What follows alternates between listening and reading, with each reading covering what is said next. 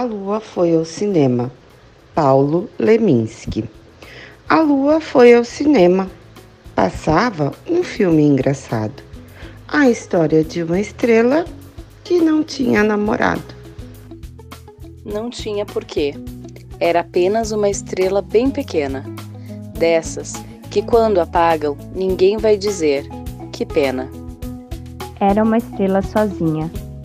Ninguém olhava para ela e toda a luz que ela tinha cabia numa janela. A lua ficou tão triste com aquela história de amor que até hoje a lua insiste: amanheça, por favor.